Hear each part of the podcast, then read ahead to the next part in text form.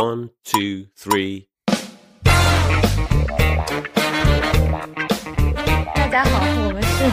现实摸鱼 啊，各位听众朋友们，大家好啊！我们本期呢也是做一个我们例行的这个半年跟选题，下半年的影视剧大赏回顾一下啊，下半年的一个观影生活。那首先 先请各位主播来自我介绍一下。大家好，我是觉得电视剧没有综艺好看的七仔。我是为了做这个节目补了很多个剧，结果发现还挺值得的。学姐，学姐太卷了。好的，桑尼，事业心。大家好，我是今天已经计划好做比较善良的桑尼。喷完综艺就可以在剧评里当好人了，是吧？哎，我今天推的几部都还可以嘛，待会儿大家就知道了。嗯，我是觉得自己下半年没有看太多剧集，但是还是看了一两部觉得不错的，并且还成功安利出去的 CK。那刚刚大家都讲到了自己多多少少的这个观剧生活嘛，那我们还是按照地域来讲一讲吧。然后讲到每个地域的时候，大家可以来展开一下。我们还是从我们。最近的这个内地剧集开始讲起，那要么还是从七仔先来提名。呃，内地剧这边其实今年我基本没看，然后但是在年末的时候我还是看了一部我自己非常喜欢的电视剧，就是《凡尘之下》。我觉得这部剧它好看的点是在于，除了就是服化道什么看起来还是比较认真的，不是很儿戏以外，它的剧情是真的认真在写一个故事，就是它没有到结尾烂尾烂掉，然后所有的伏笔也就收束收掉。呃，而且在伏之外的话，你会看到这个电视剧还是认真的在写群像跟人物塑造的，不管是正面的好人还是反面的坏人的话，你都会看到他们的可怜可恨之处，所以让我觉得这部剧是可以值得去认真看，就并不是一个呃用抖音什么解说就是快速带过的那种快餐式的，因为它是一部古装悬疑剧嘛，我觉得它的悬疑确实是从头到尾都保持住了，就是到结尾去把凶手揭开之后，不是我们想的样子，因为就看这个剧的很多人都是那种悬疑剧。呃老爱好者嘛，大家根据自己看过的很多套路去猜那个剧，结果发现结尾它还是有一个很妙的展开。以下的我会讲到剧透，如果不想听的听众朋友可以直接跳过去。嗯，就是我觉得结尾他凶手大家以为是被男主害死的那那一个大户之家的少爷回来复仇，结果发现并不是少爷，而是那个少爷曾经施恩过的一个底层的小男孩。我就觉得还挺挺妙的，因为本来大家以为说是男主是一个底层挣扎起来黑化的人嘛。然后跟大户之家的那个少爷复仇，就形成了一个高位跟低位、黑与白的一个反差。但是他最后你发现，并不是少爷的复仇，而是是黑吃黑，是吧？呃，其实是两个底层之间的对决，就是两个底层都经历过世态炎凉跟各种各样的那个歧视跟困苦之后，一个人就是由于自身性格演化成了一个黑化的人，但是另一个人确实守住了一个清白的良心，成为了正义之师嘛。我觉得还是蛮妙的，并不是让我们原来觉得可能就是什么少爷就。应该是少爷就会是比较纯白伪光正的那一类，这是我最喜欢的他的结尾的一个部分。然后以上七仔一边在讲的时候，我一边点开了豆瓣，然后看了一下我有灵的评论，然后我发现我有个有灵就说这部剧什么写人性的复杂高过写悬疑的逻辑，不只是看案而是看人之类的。但我就会发现这部剧的这个演员阵容感觉有点弱啊，我都不知道他是怎么火起来的。但的确讨论还挺多的，就说明他是剧情比较本质，然后里面的人其实演技很好，不是。那种用星光掩盖了剧情的人，因为我看你说那么久都没有说演员，我就想问，说是都是正经的那种没有名字的演员演的吗？没有名字的，他的演员都挺有姓名的。不是他那个演员，就是我说的男主，其实是那个凶手，就是我认为的男主，但其实真正的男主是那个查案的小捕快。然后那个小捕快被大家诟病是全剧演的最差那个人，叫白什么，好像是白羽帆。对，白羽帆好像是演过音乐剧的，呃，算是这个剧里面稍微。带一点，就是类似于零七三粉那种人的，唯一带点流量的是吗？嗯，也不能叫流量，你懂吗？就是院四零七三那种高贵粉的吗？又开始行。白宇帆还是演了挺多口碑比较好的剧的，他前面应该是因为《山海情》吧，所以有一些姓名。哦，原来是这样。但他在这里面真的是演的最差的。那是因为和他对戏的是宁理老师吗？你看脸就知道了。那个演，哎呀，那个那个演过呃那个《流浪地球二》里面那个吃薯条那个叫什么？那个海鸥呀，是呀，我就说宁理老师呀。学姐这样应该想起来了。我知道是谁了，但是为什么你要说吃薯条的呢？他本本人没有在《流浪地球》里吃薯条，笑死我！就是他的二创周边比本人还要火。那我说吃薯条的时候，你想到是他了吗？就是三，你不说海鸥，我真的是不知道是谁 吃薯条。我现在看了一下，这这两个主演，就是刚才我们讨论的两个人，好像都是这种迷雾和悬疑剧的专业选手。嗯嗯，哦，里面还有一个是那个，就是 一席里面那个，我受不了，我怕你讲出一些吃薯条之类的。三个秃头啊，宗宗俊涛，三个秃头里面中间那根毛，我就知道。起码是三根毛里面的中间那根毛吧。我觉得你已经没有资格嘲笑我讲不出名字这件事情了。我刚想说，对啊，我跟学学这样谁更好好一点？好吧，大家对于这个剧还有没有什么 comment？如果没有的话，就是期待可以讲下一部。我还有什么？雀刀门传奇。雀刀门，其实我也没有特别好的准备，呃，随便讲一下。我可以帮你补充两句，毕竟我们俩都看过的不多了。《雀刀门传奇》，我觉得这个片还是蛮好看的，因为它真的很好笑。我觉得就对于我的笑点来说，能够笑出来的片不多。它有很多可能跟乡村爱情故事一样，就突然来自于意想不到的笑点，而不是像很多都市剧一样，可能网梗用太多了，所以很多笑点你都已经预判好了，说明它的笑点都是原创。这一点可以拉踩一下开心麻花之类的吧。然后第二点就是，我觉得赵本山在里面的演技真的挺好的，就是大师级的这种喜剧演员过来演，果然感觉还是。不太一样，就是他全程是认真在当正剧演，做一个假摔都比人家好笑，我觉得还是很神奇的。就是他在里面这个演技，就是没有像演小品那样用力，但你还是会会心一笑的那种感觉。就是剧里面本身角色的好笑，而不是你把他当赵本山小品的好笑。感觉越讲越抽象，就比较粗浅的讲的话，是一个东北版的《武林武林外传》，但我觉得它也有很多超过《武林外传》的地方。《武林外传》毕竟篇幅很长，它是一个比较松散的故事结构，但。《雀刀门传奇》还是有个主线剧情的，所以就是在松散的结构里面，你会觉得它的主线埋的也是比较有层次和节奏的，更紧凑一点吧。只要没有看过的人，还是要一看的。对，就是大家因为今年春晚也没有赵本山了嘛，可以过年的时候把这个当做一个代餐来看一看，还是很开心的，又好笑又有亲切的感觉。就是《雀刀门传奇》它拍摄的那个地方嘛，就是一个很荒的地方，那个地方已经变成了景点，就其实就是一个破破烂烂的小院和几座房子嘛，就有很多人去那边参观，就已经变成了一个类似横店影视城的一个打卡地的地方。我觉得这个就是赵本山的魅力所在吧。就这部剧在学姐跟七仔提名之前，我完全都没有听过，我不知道是因为我跟东北喜剧。就是有点水土不服还是怎么样？但是，就听完本山老师这种强烈印印记，我突然觉得也许可以给我爸妈看一下。就是这一部呢，因为两位之前在群里面有 Q 到过，嗯，然后你尝试一下，就试图和我爸妈一起看，嗯，然后我们都没有挺过前五分钟。五分钟，你给他的时间也太短了。再给他五分钟，但是这样，我觉得我可能，比如说我我一个人挺个十几分钟，我可能就爱看了，嗯，也不，但是就因为那五分钟可能没有抓到，对，这 不是粉丝常用安利一句吗？挺过前十集，挺过前四十集就好看了，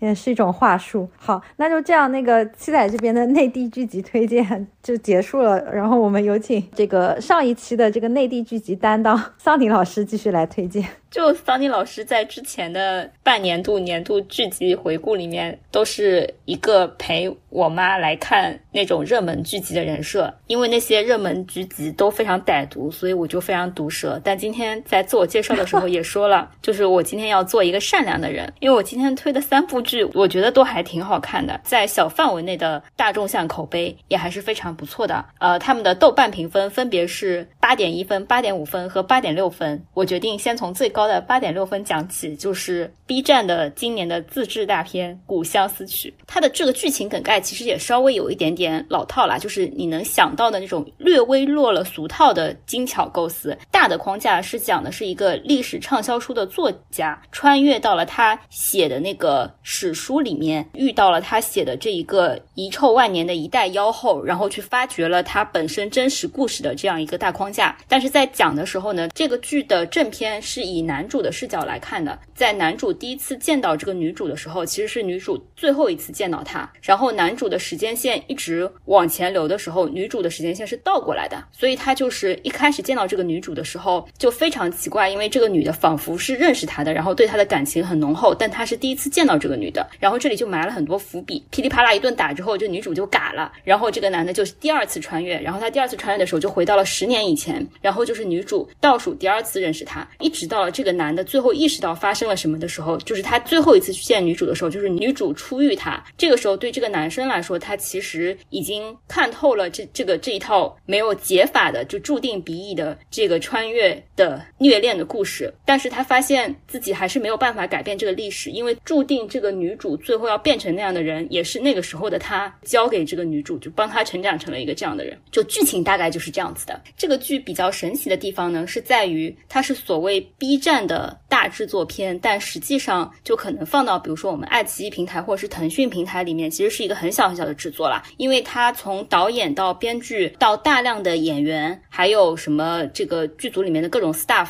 很多都是 B 站的 UP 主。这个剧本最早最早其实是一个 UP 主到三千余，他是做那种同人二创的。然后他最早就是想了这个概念之后，他当时是用刘亦菲和朱一龙两个人的各种影视剧剧情剪出来的这个故事就火了。然后 B 站就让他们去拍了一个完整的剧，这个剧一共是十四集，然后每一集可能也就半个多小时差不多。这个里面最大牌的一个人就是参演的蒲熠星。剩下的所有人应该你们都没有听过，我也没有听过。然后我去查了这个导演，就是之前还拍过一部叫《长公主在上》的，他的特点就是跟郭敬明一样，你知道吗？就是拍人拍的特别的美，所以就是他的镜头语言还是不错。然后加上这个编剧原本的故事和后面改编的那个功力都还可以啦。然后又因为就是这种喊穷的话，就很难有人对他进行苛责。我觉得整体是交出了一份不错的答卷，特别推荐那些就是喜欢 BE 剧情的观众朋友们。前去观看这个剧集，叫做《古相思曲》。其实我有就是刷到过这部的推荐，但是我当时听完这个剧集，就是我完全不会碰的类型，吃不了一点鼻翼 绕道而走。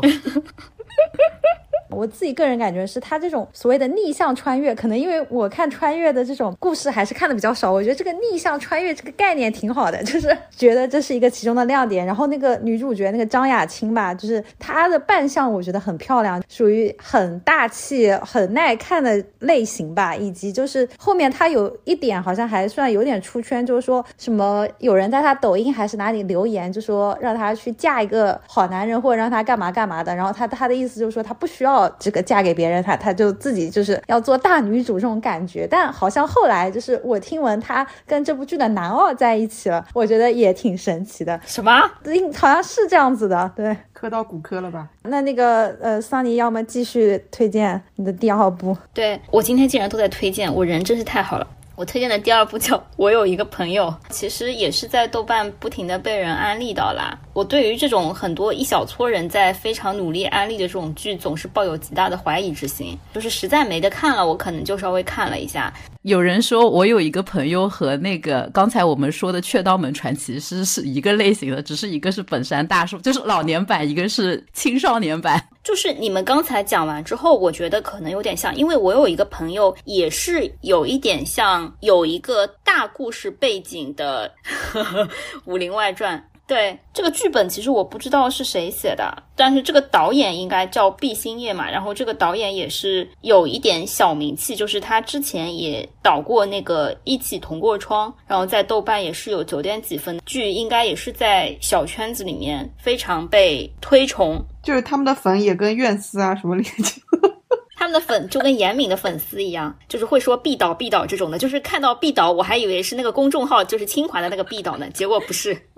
然后这部剧它的它的背景其实就是一个架空的武侠背景下面，每一个人都可能有自己的故事，但他们共同汇聚到了一个叫暮云城这样的地方。然后在他们为完成各自的不管是江湖报仇还是寻找什么解谜的这样的背景下，各怀鬼胎的聚到一起，共同去种地，就是开店。学姐你喜欢吗？去创业，然后让他们那个店什么获得商业排名上的上升和成功。他有几点做的非常好的，就是一个是就是他设计的非常精巧，因为每个人身上都有非常多层的谜团，每一个谜团解的那个时机会非常巧妙。你如果不想去思考这些有的没的，不想花脑子去思考他们的这个台词以及每个人的表演也是蛮有趣的。就是他像《武林外传》的原因，就是他像这种情景喜剧，梗非常的密集，确实比较适合年轻人。因为我看他之前营销的点。就是说什么当代打工人可能非常能 get 到的这些梗和点。然后第二点是他的群像写的非常的好，就是每一个人都非常的立体，即使是那种很小很小的角色，可能就出现了只有几句台词，也塑造的有血有肉，然后蛮有特点的。这里面有一个例子，就是学姐告诉我的，是不是？就是零七幺三之前拍那个综艺的时候，他们在横店去客串了一部什么剧集，然后拿了一天的打工钱嘛。其实客串的就是这个。我有一个朋友，呃，我虽然已经忘记了，但是被学姐 Q 完之后，我重新回去看那段，就是零七幺三这几个人在里面演的也蛮有意思的。他们就像这个剧里面很多很多那种小角色一样，每个人都挺有趣的。我的这集有挽回一些零七幺三的粉丝嘛？早就走完了，就看出你太爱了。我从来没有想过挽回。当时很多人看这部剧，就是因为看了那个《快乐再出发》的那一集，然后就去看了嘛。其实也算一个成功的提前宣传吧。我觉得还是给他们累积到一些初始的观众的。但我不知道你居然记性这么差，明明当时我们一起看的，你完全想不起来。不是因为那个是在第一集一出来的时候就出现了这些人，我就没有认真看，因为我一开始就是放在那里打发时间的，是看到后面才看进去的，所以可能那一段确实是被我忽略了。但你有没有想过，我是一集都没有看过，我为什么会记得呢？因为在那个综艺里就记住了这个剧的名字呀。你太爱了呗？不是记性太好了？可以可以可以。什么玩意儿？你给自己洗人设是吧？挽回一点 人设。嗯，行。然后然后这个剧里面应该就除了零七幺三以外哦，只有七仔应该会认识他的男主，因为他叫谢新阳，是哪个圈子的？创四啊。创四里面好像是打快板的还是什么的，就是一个丑男，巴拉巴拉的。我的妈呀！我我没有给过他任何眼神，就是他在创世里面也算是丑的突出的一位。不知道这么说会让我们失去多少听众。在这个剧里面也是丑的，是我觉得男二、男三、男四之类的也都比他长得帅，但是他的人设确实还不错。那我有个疑问啊，你觉得他演技怎么样啊？因为我在那个综艺里面，反正看他们拍的 cut，我就觉得演的有点尬尬的。然后我当时就觉得这可能是一部烂剧吧。因为情景喜剧就是尬尬的啊，对不对？好吧，怎么说呢？就是他至少是有演技的，就不是那种真的演技很差很差的人。哦，我知道怎么问了，他跟常华森谁的演技好一点？桑尼有发言权，他两部都看过哎。因为这两个人演的完全是不同风格的，我没有办法去想象他演常华森森那个角色，我更难想象常华森演他这个角色。但是就他们各自的角色的观感来说，我觉得他演的不出戏。但是常华森跟刘诗诗对戏的时候，我就时常盼望着能有另外一个人来演。OK，好的，好，那请桑尼再推荐下一部。哇，你真的是大户。最后一部叫《一人之下》嘛，《一人之下》呢，就是已经是我今天推荐的这三部里面演职员名单最大牌的了。主演彭昱畅，然后侯明昊，有一些老戏骨吧，也在中间客串，并有我们偶像练习生卡什毕雯珺先生。因为我觉得《一人之下》是一个动漫改的真人版嘛，对吧？就是这种漫改剧，其实一般来说都会被原来的那些粉丝暴骂，然后特别是在这个中间有一个角色叫粉宝宝，嗯，粉宝宝是一个战力天花板的一个有点呆呆的女战士吧，应该是蛮多人心目中的，也不叫女神，就是应该在动漫粉心里面对他还是有一定期待的。在演之前，其实大家都一直在吐槽，但其实王颖璐就是还原的还可以。到了后面我去看的话，其实大家对他的评价就是最强粉宝宝。然后呢，男主叫张楚岚，就是彭昱畅演那个角色，其实是有一点猥琐的一个角色，就是你如果把它放在二次元的话，就还可以接受；但是如果三次元照搬过来来演的话，就会有点油，然后有点猥琐。但我觉得彭昱畅处理的还可以。哎，不是，我是觉得彭昱畅是挺适合演这种类似的角色，就有点小猥琐的普男。还用演吗？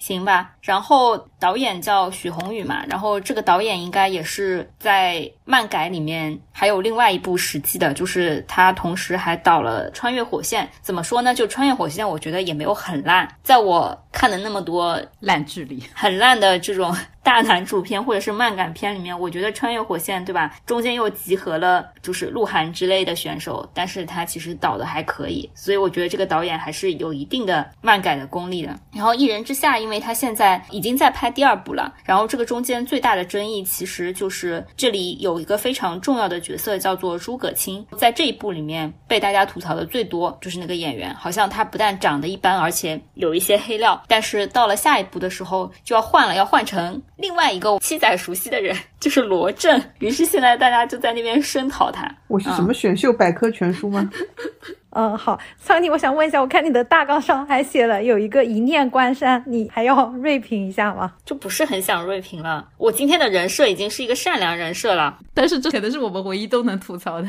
对啊，讲一下吧，毕竟你是完整看完的。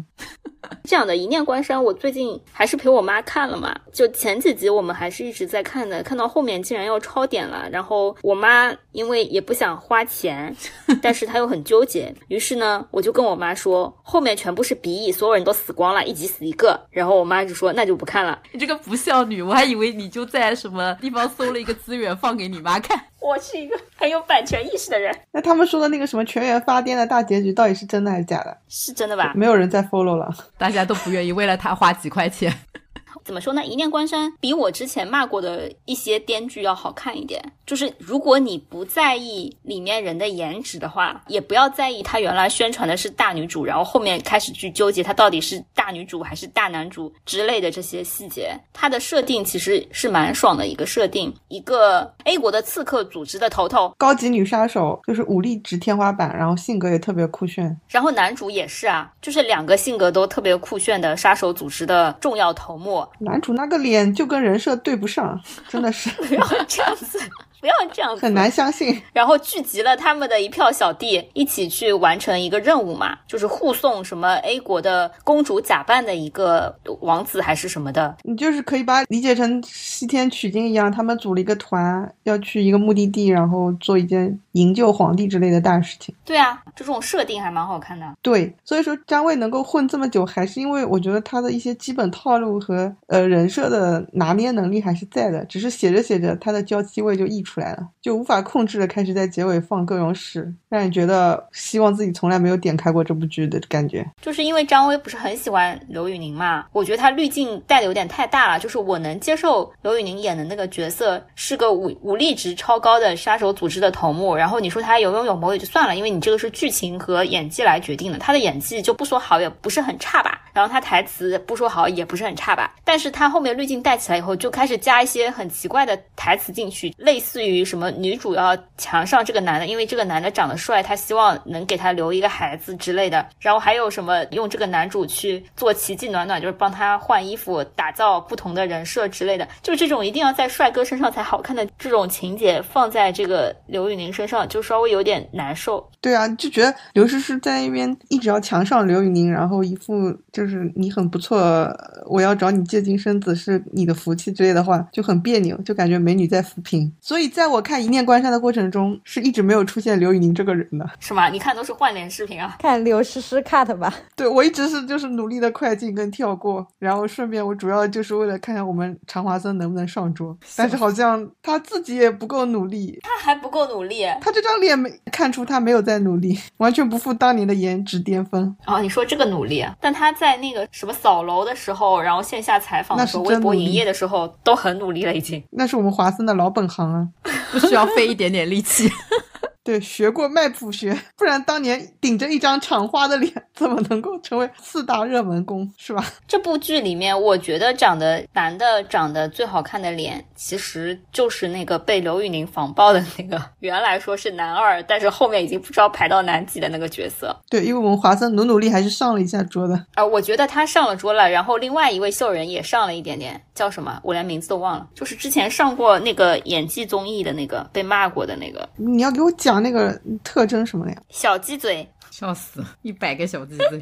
哦，我们姚八真的是陈宥维。哎，行行行，我觉得姚八在里面演的挺好的呀。而且我觉得姚八这张脸在里面简直是突出的帅。如果他跟长华森换一下角色的话，可能我们姚八就是不知道上桌上到哪里去了，可能会像魏大勋一样爆呢。天呐，滤镜也是有点厚。我觉得你要去当编剧就是 差不多吧，差不多吧。不然给你们姚八演那个男主的角色怎么样？那姚八也是绰绰有余，毕竟姚八身高也有幺八八，还是幺八六之类的。那刘宇宁也挺高的呀，你讲身高就没意思了。他除了跟尤雨宁差不多这种就是比较。鹤立鸡群的身高以外，他还有脸跟演技，大家都接不下去。就是那个呃，有有一段不是那个什么小李飞刀的那个演员叫什么焦恩俊，嗯，哦，是因为前面大家一直在用焦恩俊的脸，就是 AI 换脸男主嘛，大家猜有可能是因为男主去买的这个营销，就是跟焦恩俊说你来夸一下男主之类的，然后结果他就发了于十三。但是我觉得这个里面你很难去细究，因为没准也是于十三他去买的这个营销呢，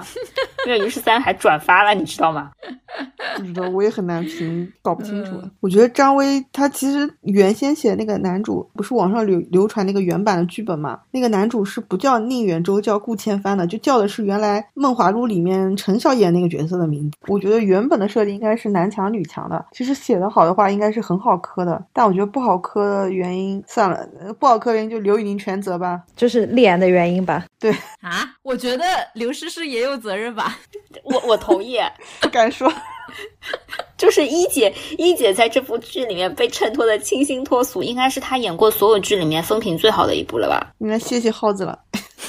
但是我觉得，如果我是编剧的话，我应该会把常华森那个角色抬成男一的，因为我觉得他这个分批师徒恋是以前的偶像剧没有搞过的类型，还是更容易爆一些。他如果真的按照先前一开始宣传的那样做成大女主戏，那么常华森这个角色是可以抬成男一的。但是如果他是有男主和女主的，你就没有办法把这种分批那个什么师徒阴暗爬行的这种剧情抬成男主，因为这样就不符合社会主义核心价值观。哪里不符合了？这不就是那个杨过和小龙女吗？只是杨过没有这么分分批，后面不也挺分批的吗？对，反正我是觉得蛮可惜的。就是他如果只是有一个师徒的壳在这里演的剧情剧本都不分批的话，是不会有这么多人磕的。他就是因为演的很分批，他设定都是很分批的，搞了很多师傅的衣服放在那个密室里，还有就是强行结婚什么的。对啊，所以我就觉得结尾好像听说张威有点甩甩摊子不干了，所以给常万森又延伸了一条他跟刘诗诗的女徒弟还有点隐隐约约的感情线，我觉得有点过了，就是应该贯彻到底。好了，我感觉你们对这部剧也挺爱的，我们能不能给日韩选手留点空间啊？行行行，好，那这样那个我们进入这个下一个主题前，我我再快速的讲两部剧吧，因为刚刚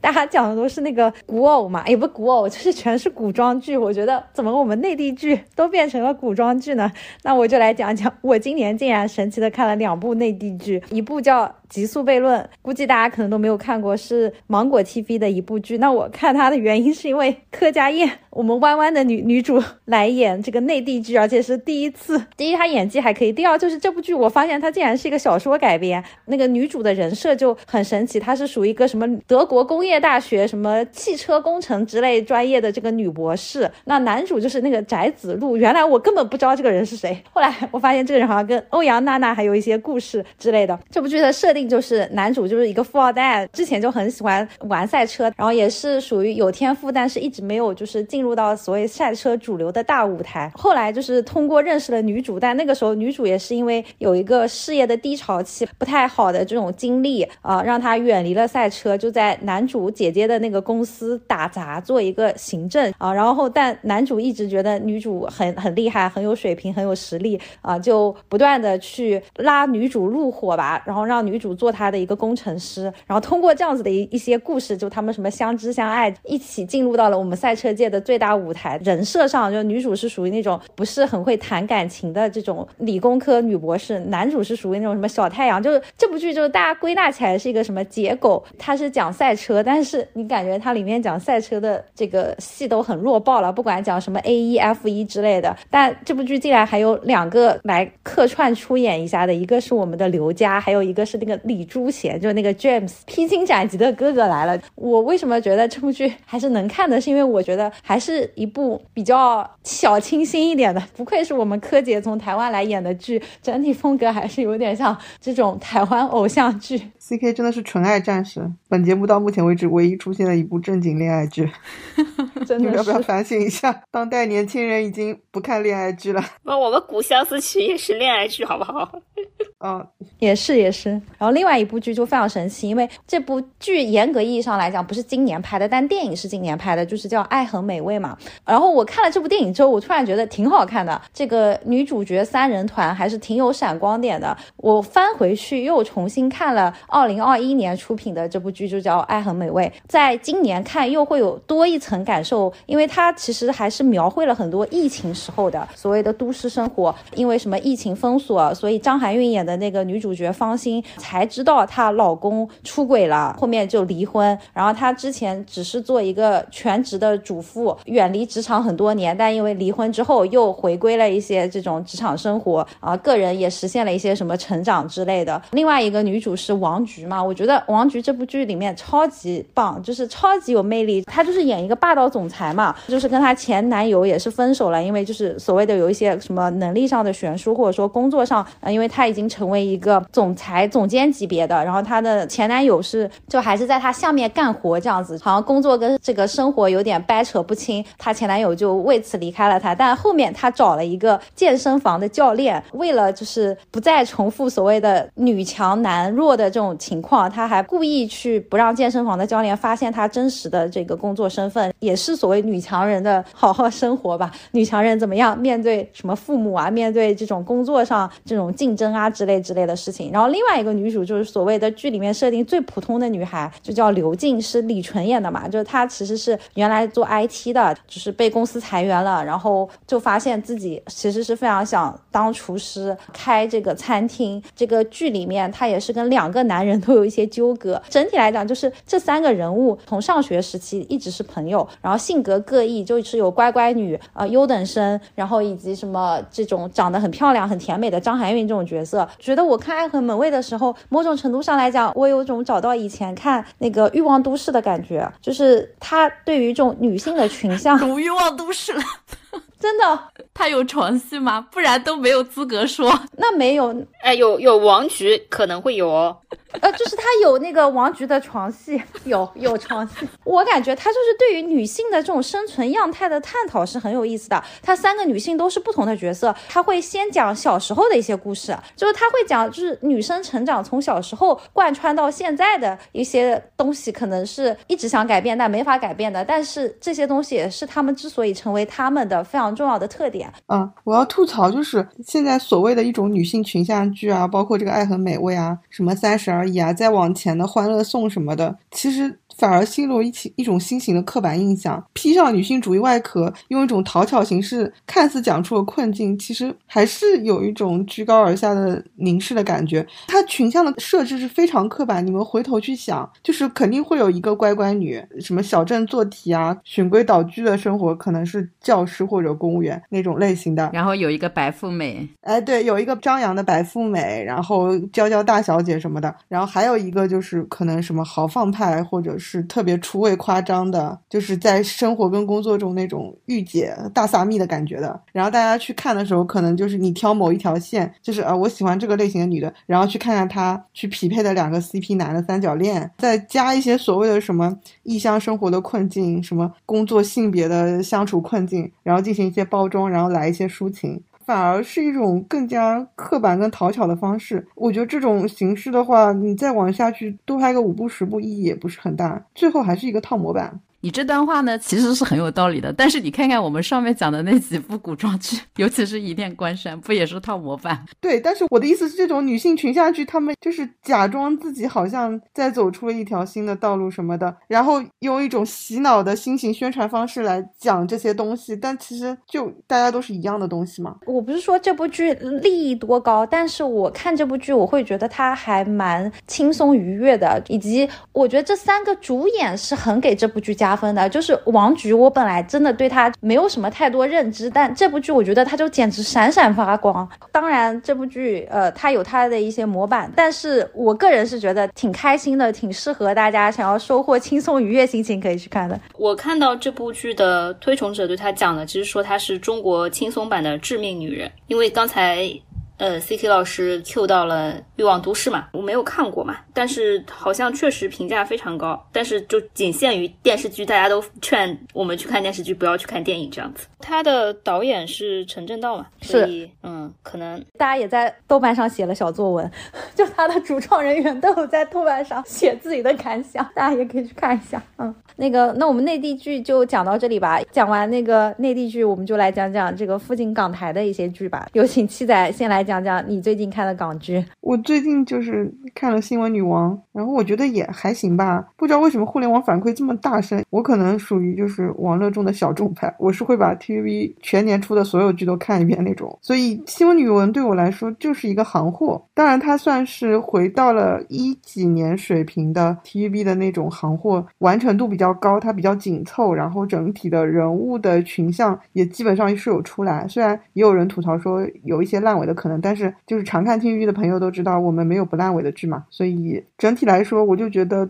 就是一部比较 OK 的港剧。但是为什么它在内地这一波这么火呢？我觉得可能第一点就是有营销吧，因为这年头不营销是不可能火的。第二点可能就是今年烂剧暴击太严重了，比如说什么长夜烬明、以爱为营啊，什么各种就是城府的性缘脑的价值观，让大家觉得有一点窒息。这个时候再放眼到我们香港地区，发现有一部剧讲了一些什么大女主啊、事业批啊这种思想东西，就会让大家觉得哦，原来我们国家还是能够生产出这样类型的剧的，为了形成一些拉踩吧。但是我觉得《新闻女王》其实到最后也是有一些男女平衡的拉扯啦，没有大家想的这么女强主义思想了，所以就是还可以的剧。希望大家看的时候呢，也不要对它有一些太高的期待跟思想高度的一个期许。我觉得只是一部完成度很好的商业性的电视剧而已。虽然我没有看这部剧，但我看普遍的舆论，感觉它的爆点就是刚才说的那件事情嘛。内地的剧爱情含量太多了，然后这部剧是不要爱情，只要权势的一个真大女主，对吧？对。然后就是性观念比较开放嘛，小奶狗是随便睡，就是大家虽然觉得自己做不到，但是可以借着这个女主的角色爽到的感觉。这部剧也是在我首页能刷到的，然后大家对它的评论好像说它都是一部包裹着职场外衣的宫斗剧，就好像还是非常有宫斗的这种特点，以及另外就是说里面每一集什么开头都会有一些金句，就是引用一些 所谓的社科名人、新闻业名人，然后有一些什么语录之类的。我这里补充一下，这个是我在 TV 小组跟人家吵架吵过的内容，就是有人说这玩意儿是宫斗剧，小心被人扒皮。我说这个剧根本不是宫斗剧，TVB 首创出来金枝欲孽宫斗剧这个类型，根本就是一个披着职场剧内核的古装剧。所有的妃子向上爬，就跟你在职场要升职一样，他们只是把皇帝当成一个 boss 来服侍，然后所有人再分成了 A、B、C、D 各种派别嘛。其实是一个香港人对于古代其实不太懂，但是对于职场很懂的一个批皮借古喻今的一个剧而已，就属于大家现在理解思维非常的单一，对宫斗剧有一个理解范式之后，然后把所有剧往宫斗剧上面一套，更加好懂。我把它讲成这样一个类型是更加正确一点。我觉得反而其实没有比较好的去理解这两种剧的类型的本质吧。就其实职场跟宫斗，可能职场更复杂，是吧？不是职场更复杂，是内地的宫斗都是很傻逼的雌竞嘛。女的不是最后被斗败拖下去，还会喊一句“皇上，你为什么不爱我嘛？”我就觉得就纯傻逼嘛。但是 TVB 的《金枝欲孽》其实不是的，《金枝欲孽》所有人都是把皇帝当成一个很模糊的 boss，所有人斗来斗去都是为了自己能够升职上位，就是非常的职场脑的一个人物形式逻辑。所以我为什么说《新闻女王》是一部很常见的 TV 的套路剧，就是因为这个原因，就是所有编剧本来就会写这玩意儿，不是太多新意的一个东西了。嗯，TV 本身内部就永远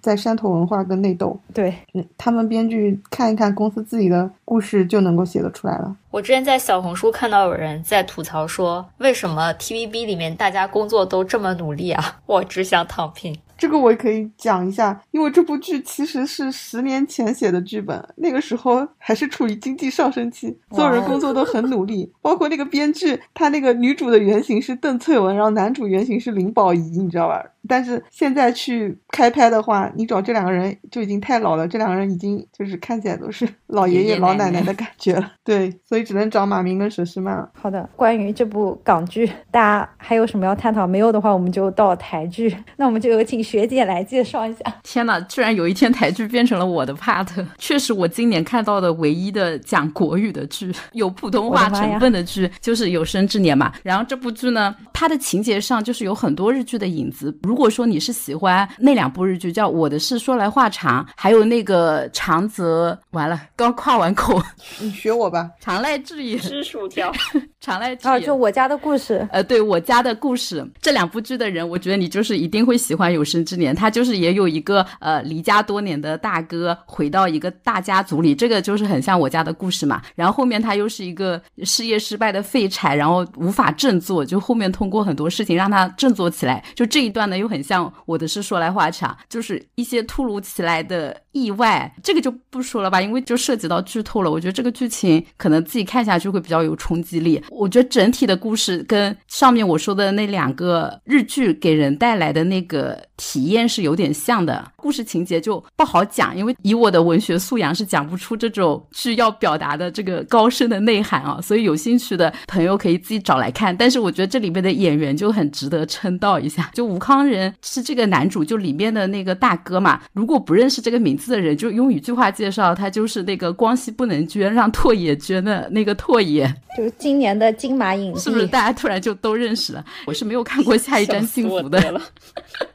但是在这一部剧里，我真的就是挺能 get 到吴康仁，就真的很帅，身材也很好。那你把《下一站幸福》补看了吧？完了，你可以去看《一把青》，吴康仁在《一把青》里也很帅。对，然后刚才那个 C K 也提到，他是今年金马凭那个《复读青年》这部电影拿了金马最佳男主嘛，可知他其实演技真的很不错。要不是他这个演技，我感觉前十分钟的那个台语已经快要让我落荒而逃了。我对台语的接受能力没有像那个 C K 老师这么高。如果不是剧情够吸引我，演员的演技够硬到让我忽略他那个台谱，我真的很容易离开。然后里面还有一个比较出彩的角色是那个张荣荣演的，就她的现代装真的是比她的古装好看很多。大家应该知道张荣荣是那个杨贵妃嘛，对吧？《妖猫传对《妖猫传》里面的杨贵妃，但是她那个现代装就是比她的古装让我 get 到很多。然后另外还有那个郑元畅和什么杨贵妹，我看到这个名字的时候，我真的很不能理解为什么 C K 没有看这部剧。我觉得这部剧就写着属于 C K 这四个字。》，就我我是打算看的，我可能春节假期有空的时候可以看一看吧。对，嗯嗯，郑元畅就在里面演这个家庭里面的二弟的角色啊，如果不算其他的配角，我觉得已经是里面演技最差的人了。就是郑元畅那一段前面都还是挺能让我出戏的，但他那个角色还是挺讨好的。他的那个角色跟他的那个老婆就很像，那个那个叫什么《恶恶作剧之吻》的 成长版，就是像他们长大之后的那个成年生活。我已经预判了学姐了。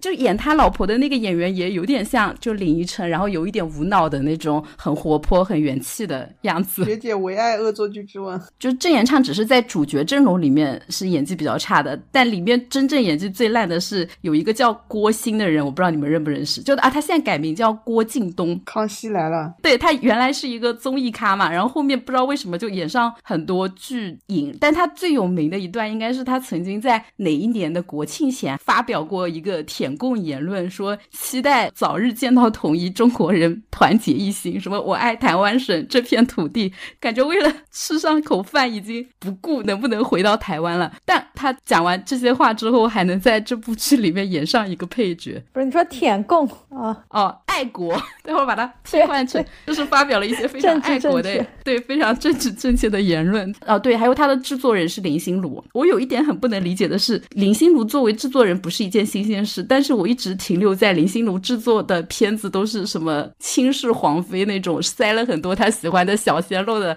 烂片。那华灯初上也有他嘞，嗯，对，是的，但是弹幕上我看很多人都在刷说什么林心如出品什么避暑精品之类的，对品质保证。这些年发生了什么事情？什么时候林心如制作人的口碑已经这么好了？你太久没说台语了，嗯，是的，是的，就林心如有一种说法是，她在内地就是制作《倾世王妃》这种，就是为了赚钱。钱。然后他在台湾制作，他之前制作什么《第十六个夏天》，就是《华灯初上》这种，就是他在台湾的制作都是不赚钱的，但是就是赚口碑的。就大家都说他作为制作人的眼光还是挺毒辣的之类的。嗯，我是觉得他选男人的眼光 是挺毒辣的。就这几个男性角色，真的是各有各的魅力点吧。吓死我！你说霍建华。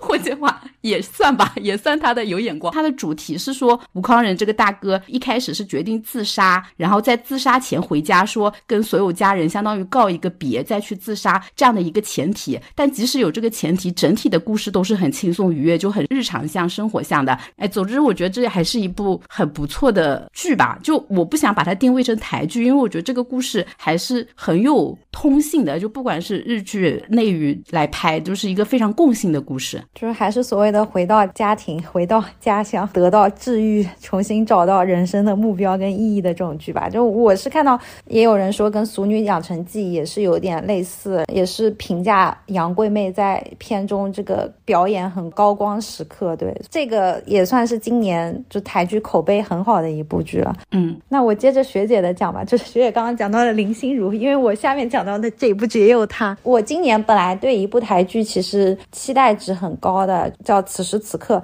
也是跟 Netflix 一起搞的嘛。但是每次我这种期待值很高的剧，最后呈现出来的结果都非常的烂。这部剧的话，它其实是把现在台湾所谓的最夯的，就是最火的女演员、男演员都集中在一起了。啊，它的那种形式就是一集讲一个故事，就是把呃很多很多种爱情的形态给你统一展现一下。有所谓的拍这种恋爱综艺呃而认识的，然后也有这种跟残障人士谈恋爱的，也有这种就是有一些科幻类型的这种恋爱，甚至有男同女同，就林心如跟林熙蕾吧，在其中演的就是一对女同，然后那个名字就叫什么你心里的鬼吧，就那一集。然后还有就是这种所谓的出轨。已婚人士的恋爱，就是我们的吴康仁跟这个徐熙娣演的这一段，然后还有呃所谓的女强男弱，就是刘品言跟修杰楷，以及贾静雯跟这个。嗯，曾静华就是演的那个叫呃姐弟恋之类的，就曾静叶吧？曾静华，对，他是那个马华，粉丝都叫他叫华。不好意思，我我之前读错过，还被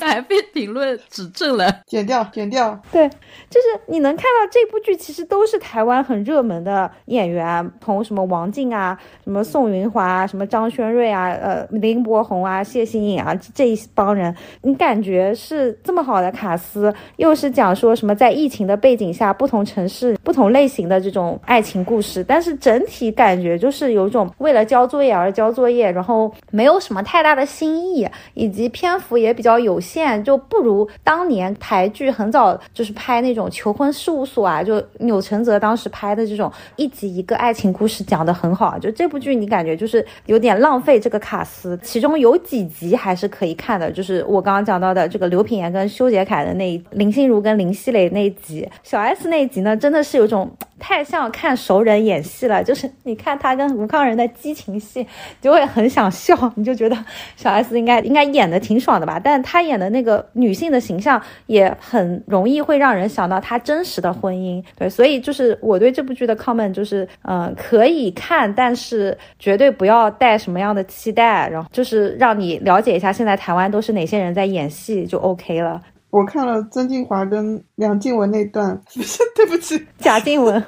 学姐今天跟我灵魂对调了。什么？你这还要甩锅我？我看了梁梁静，她叫什么？贾静雯，受不了了。贾静雯跟曾静华那一段，我发现曾静华比不良执念那个什么诗里面帅了好多，帅了，好神奇啊！就是原来一个发型可以改变这么多，我感觉他已经是弯弯这批小鲜肉里面长得最有卖相的一个了，可能会有点前途哦。学姐要不要去看一眼？怎么唾液不配？特别是他剃了平头之后，感觉有点像我死去的 杨洋。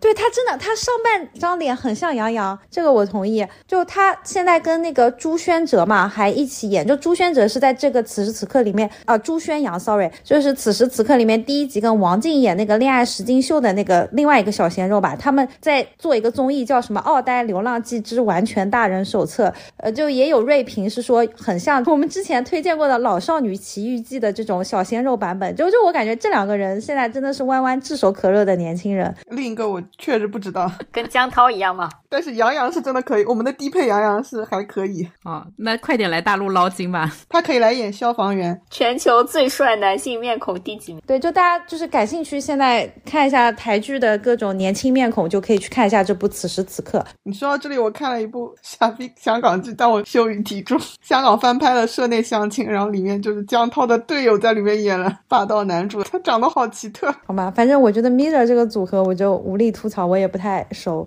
那我们就那个讲完这个港台，然后我们最后来讲一下日韩吧。学姐，你来先来讲一下日剧吧。啊，因为我今年都没怎么看日剧啊。这部剧是我最喜欢的棒球题材，叫《下课上的棒球少女》啊。然后豆瓣评分八点八分，非常值得一看。在这部剧上之前，其实我就有刷到这个剧的宣番嘛，因为它是跟《刀之纪月》一起宣的。但是当时我毫无期待，主要有两个原因，一个是。这个剧类似是有运动元素的龙樱，但这种剧情呢，一般都是要一个很有魅力的老师加一堆，就至少有几个帅的那种学生。日剧里面叫生土役嘛，是不是？嗯。但是呢，这个生土役里面最醒目的就是打地，我不知道那个桑尼认不认识，就是苏打千年江辉的弟弟，不知道为了什么也进入了这个。你 Q 我是在羞辱我还是羞辱你自己？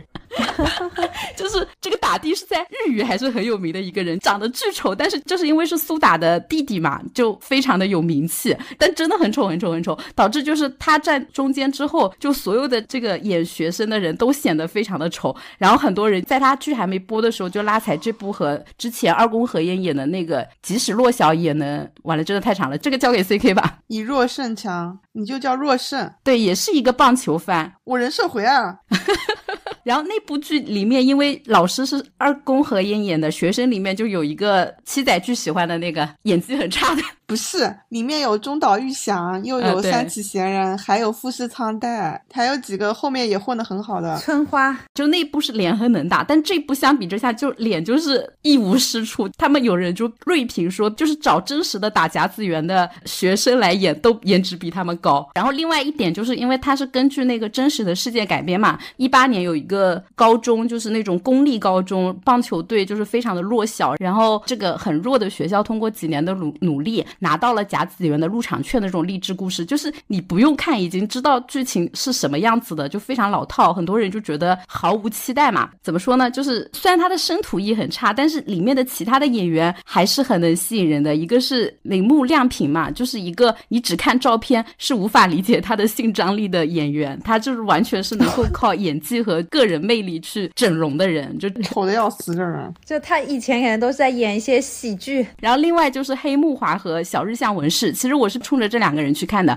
之前这名字是真的背的滚瓜烂熟啊。黑木华就是我还是看了他很多的剧的嘛，包括那个之前的《重版再来》啊，还有一堆的。对，然后小日向又跟他们就是长啊重版出来，然后另外还有为数不多的美女，就是乃木坂四六的那个山下美月在里面演了一个小配角，但我觉得真的是现在日剧里面不多的圆脸美人了。就就这几个人，我还是觉得可以一看的。然后我本来就想一边刷手机一边随随便便看吧，但我发现他这个剧真的对棒球比赛的这个刻画太用心了，拉踩那个以落。胜强，就我觉得比二宫和也那一部在这个比赛的这个情节画面上用心很多，甚至我觉得那些演员之所以那么丑，是因为筛选的时候评分标准里面可能那个球技的评分标准高很多，所以就是那个棒球比赛里面感觉都是真打，尤其是投投手的那个姿势真的很好看，很标准，什么几种头发你都会觉得仿佛真的在看那个甲子园，然后包括说它里面的很多战术，你其实不懂棒球比赛，你可能不会注意到。这个细节他也不会详细展开讲说他这个是什么什么战术，但你懂一点的话，你就会很有乐趣。就真的这个剧情配战术去配这个赢的反转，不是像有一些运动的那个剧，就是莫名其妙什么喊喊加油就赢了。他们是真的就是有用心说，呃，通过换人啊，通过一些什么技巧，能够让确实说实力不怎么强的队很合理的赢下这些一场场的比赛。就这个让我觉得有一种看比赛的爽感。然后另外一点可能吸引不到你们，我就随便讲一。句，就里面的有一个双投手的设置，可以让我作为那个《钻石王牌》的那部动漫的真人版的代餐。我觉得如果喜欢《钻石王牌》的人，真的很值得看。就是如果只是停留在这个程度，就我不会把它分为是下半年我觉得最佳的日剧。虽然没有看过几部，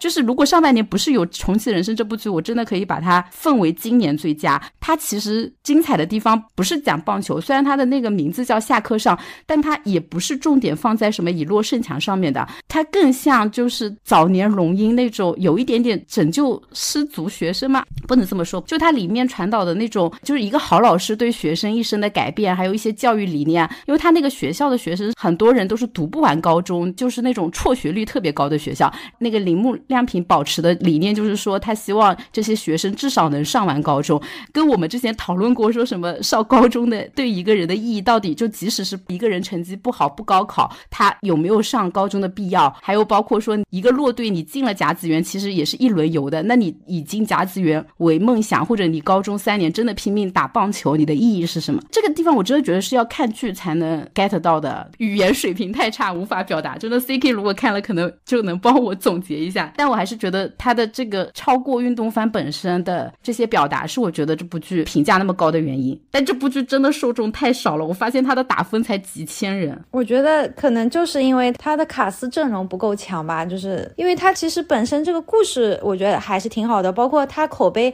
呃，我是也看了周围就是有灵，就是讲还是很好看。原型这个白山高中的故事，呃，还是挺动人的。就我自己听下来，我觉得这部剧就是我应该还是会去看一看的。也写了你的名字，所以这一次我真的是披了 CK 的外壳。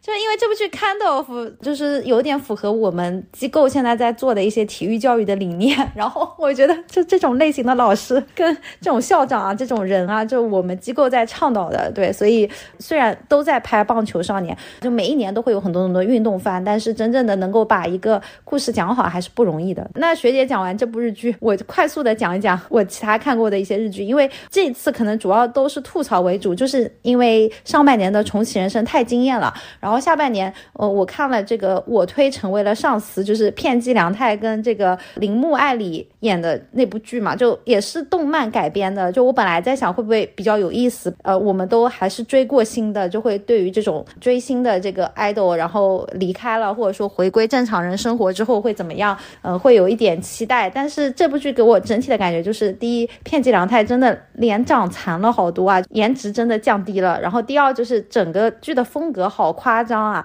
然后第三就是这个男主就是他的名字叫斗真嘛，一直叫托马托马，就是他以前当 idol 的时候叫斗真啊。当然他呃进到这个所谓的家族企业，然后担任部长的时候是叫另外一个名字。但我每次听到这个名字都会觉得很出戏。但是整体还是太二次元的一部剧了吧？大家如果感兴趣的话可以了解一下。然后第二个我要讲的那个损消防团团也是一个有原著改编的一部呃算是悬疑剧吧。然后中村伦也啊什么女主还一下叫不出来名字，完了就演过《Silent》竞雪的那个女主，他们演的就我本来对这个演员阵容还是有一定的期待的。包括他有个什么大叔消防团，就感觉也都是一堆老戏骨。但是他本来就是讲了有一些跟所谓的什么日本的邪教相关的一些什么太阳能啊、什么村庄开发啊这种什么邪教圣女之类的，给人感觉还是挺不适的，就感觉这部剧也有点虎头蛇尾，或者说没有最后看下去。然后第三部要讲的那个我们奥宫和也的 One Day 平安夜的风波，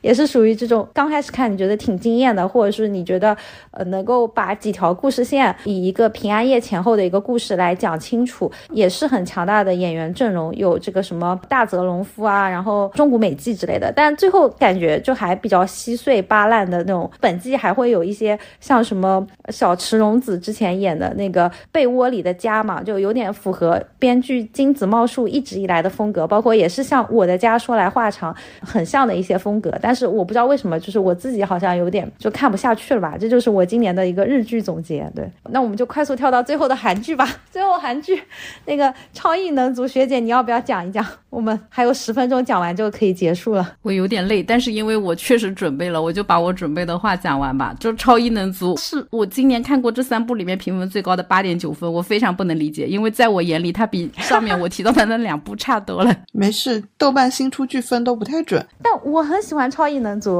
我会安利的。然后这部剧呢，如果我不是抱着要看超英或者是那种类似反超英的这种心情去看的话，可能会评分好一丢丢吧。但是你如果带着那个心情去看，你会发现就不是你想要看的东西。它就是一个非常经典的韩国的那种影剧氛围，很多社会面的东西啊，就韩国各种社会问题嘛，霸凌，然后贫富差距、黑社会现象，然后还有什么黑朝鲜、内海美国爹，就所有这些元素组织在一起，就是仿佛非常的丰富，但最后落点就又在爱情上。也不是只有爱情。对对对，除了爱情以外，它还有很重的一个点，但这个点让我更不适，就是他把父母对子女的那种无私，就是对下一代那种刻画的东亚家庭对下一代不顾一切的付出的这个点上升的非常非常的高，他都不只是家庭侠了，就是你为了自己的女儿啊、儿子啊，就是反抗全社会，甚至反抗自己的组织，就是一层嘛。他甚至就是为了别人的小孩，就这里面最后的结尾，呃，感觉又要剧透了，甚至反派就朝鲜那边的英雄，或者是啊不是英雄，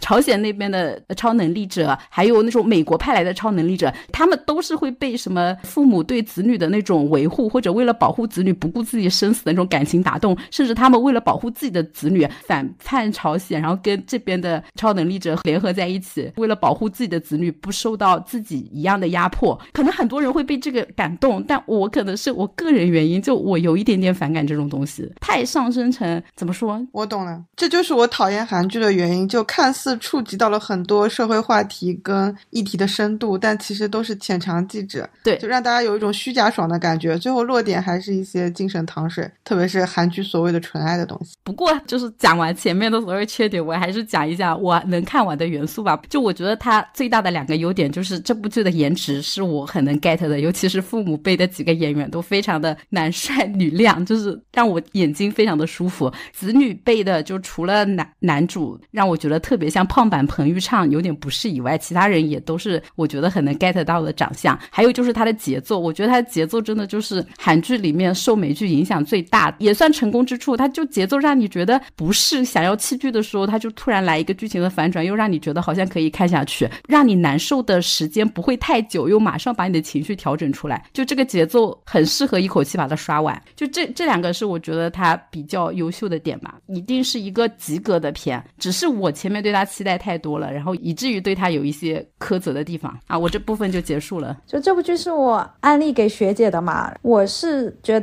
它这部剧是很东亚社会的内核，就是他讲的父母爱情也好，亲情也好，然后包括一些这种九龙谱，就是我始终还是想做个好人之类的这样子的一些出发点，非常的东亚。但我还是觉得他这部剧里面有一些很轻盈的部分，就是他所谓的超能力的一些内容很魔幻现实，能飞起来啊，然后能够闻到特异的气味啊，这些设置，我觉得能够在这种魔幻的包装下来讲这样子的一个很东亚社会的一个故事，还是是能够打动到我的。它这个剧是跟 Disney Plus 一起合作的嘛，我就会感觉好像有一种就复仇者联盟也好，漫威也好啊，有一种非常好的这种融合感，有东亚版自己的特色，跟美国的英雄可能有不一样的一些出发点。它的这个本身也是漫画改编，那漫画的作者这个江草本身他也是参与了这部剧的编剧的，所以我觉得它的呈现度还是挺高的，以及像这个每一部剧片头的那个呃片段的呈现，就是都有他自己的名字嘛，这些都很有特点。然后像学姐讲的，就是韩孝周真的太美了，就我都没有想到她能够演妈妈的角色。她也是讲说，因为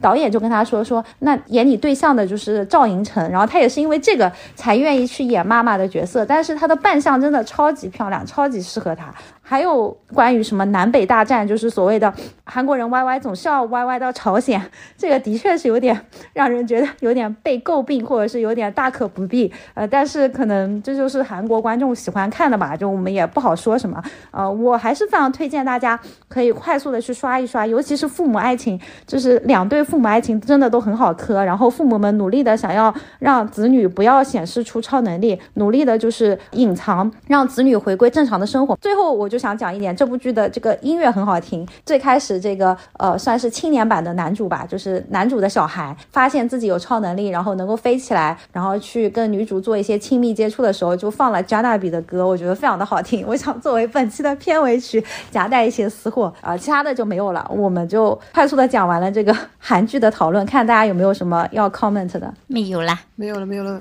大家就最后一句话喊话吧，然后我们就结束今天的这个讨论。啊！七仔的喊话就是希望我们能够每隔半年录一次看剧 report 这件事能够适可而止吧。希望我们以后有能够有更多丰富的选题，就不要老是在这件事上打车轱辘了。以上。我最后喊话就是希望我们以上这个费尽口舌的案例能卖出一例也好。